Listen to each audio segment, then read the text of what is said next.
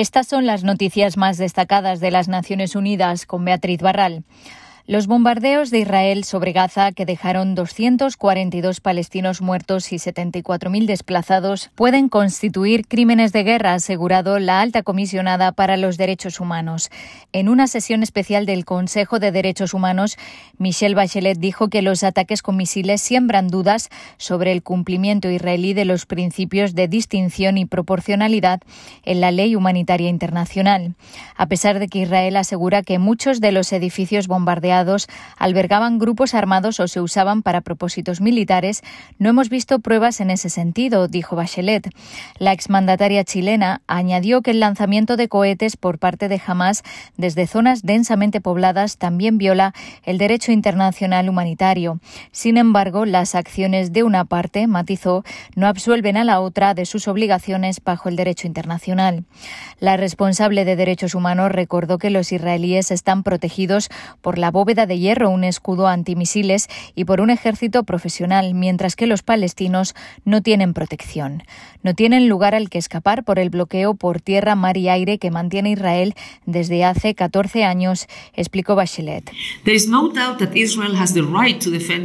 No hay duda de que Israel tiene derecho a defender a sus ciudadanos y residentes. Sin embargo, los palestinos también tienen derechos, los mismos derechos. La realidad de la ocupación que viven, sin embargo, es que se les priva sistemáticamente de los derechos y libertades fundamentales que corresponden a todos los seres humanos. El relator sobre derechos humanos en el territorio palestino, Michael Link, reiteró su petición de que la Corte Penal Internacional investigue los incidentes en Gaza y Cisjordania, mientras que el representante israelí solicitó al Consejo que condene las acciones de Hamas. Por otro lado, la ONU ha hecho un llamamiento internacional para recaudar 95 millones de dólares para reconstruir las infraestructuras dañadas por el ejército israelí en Gaza y Cisjordania. La coordinadora humanitaria de la ONU en el territorio palestino ocupado, Lee Hastin, recordó que además de los muertos y heridos, los bombardeos dejaron importantes daños materiales y miles de personas que necesitan ayuda. Unas 800.000 personas no tienen acceso regular a agua potable. 58 escuelas han sido dañadas.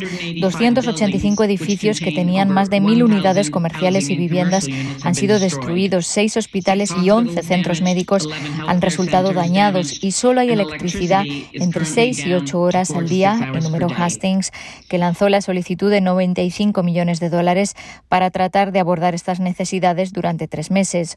Un millón de personas recibirá ayuda para seguir adelante. Cambiamos de asunto. Solo el 53% de los profesionales sanitarios venezolanos en América Latina ejerce su profesión y la mayoría fueron contratados por la pandemia, según un estudio de la Organización Internacional del Trabajo. De los 772 profesionales que participaron en la encuesta en Argentina, Brasil, Colombia, Chile, México y Perú, solo el 32% ejerce su profesión desde antes de la COVID-19 y el 21% lo hace a partir de la pandemia. El 47% no trabaja en la sanidad. La pandemia por la COVID-19 ha permitido la contratación de profesionales de la salud de Venezuela en los sistemas sanitarios de los países de acogida, contribuyendo a proteger, detectar pacientes infectados con el virus y brindar su atención médica, sostiene el informe.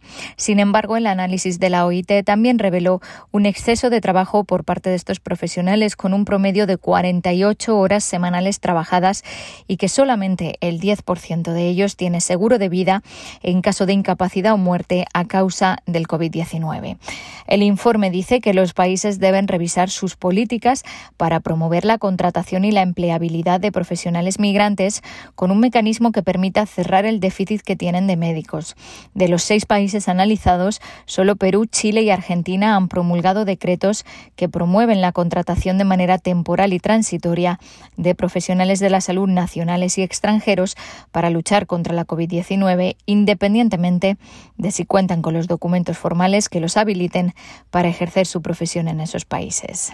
Y la Organización Internacional para las Migraciones pide a España que mantengan las salvaguardias de protección de los niños migrantes que han llegado en las últimas semanas a Ceuta, independientemente del motivo por el que se marcharon de su país.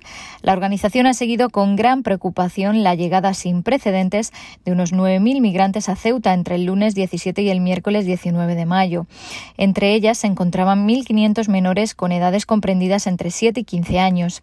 Si bien muchos ya han sido retornados a través del mecanismo de reunificación familiar y la asistencia de seguimiento, unos 800, siguen alojados en un depósito en Ceuta. La organización pide que la solución que se dé para ellos prime los intereses de los niños y su protección. Nuestra respuesta, dice el director general de la organización, debe dar prioridad a la seguridad de las personas y garantizar el acceso a la protección y a otras formas de asistencia con independencia de las razones que los forzaron a irse. Hasta aquí las noticias más destacadas de las Naciones Unidas.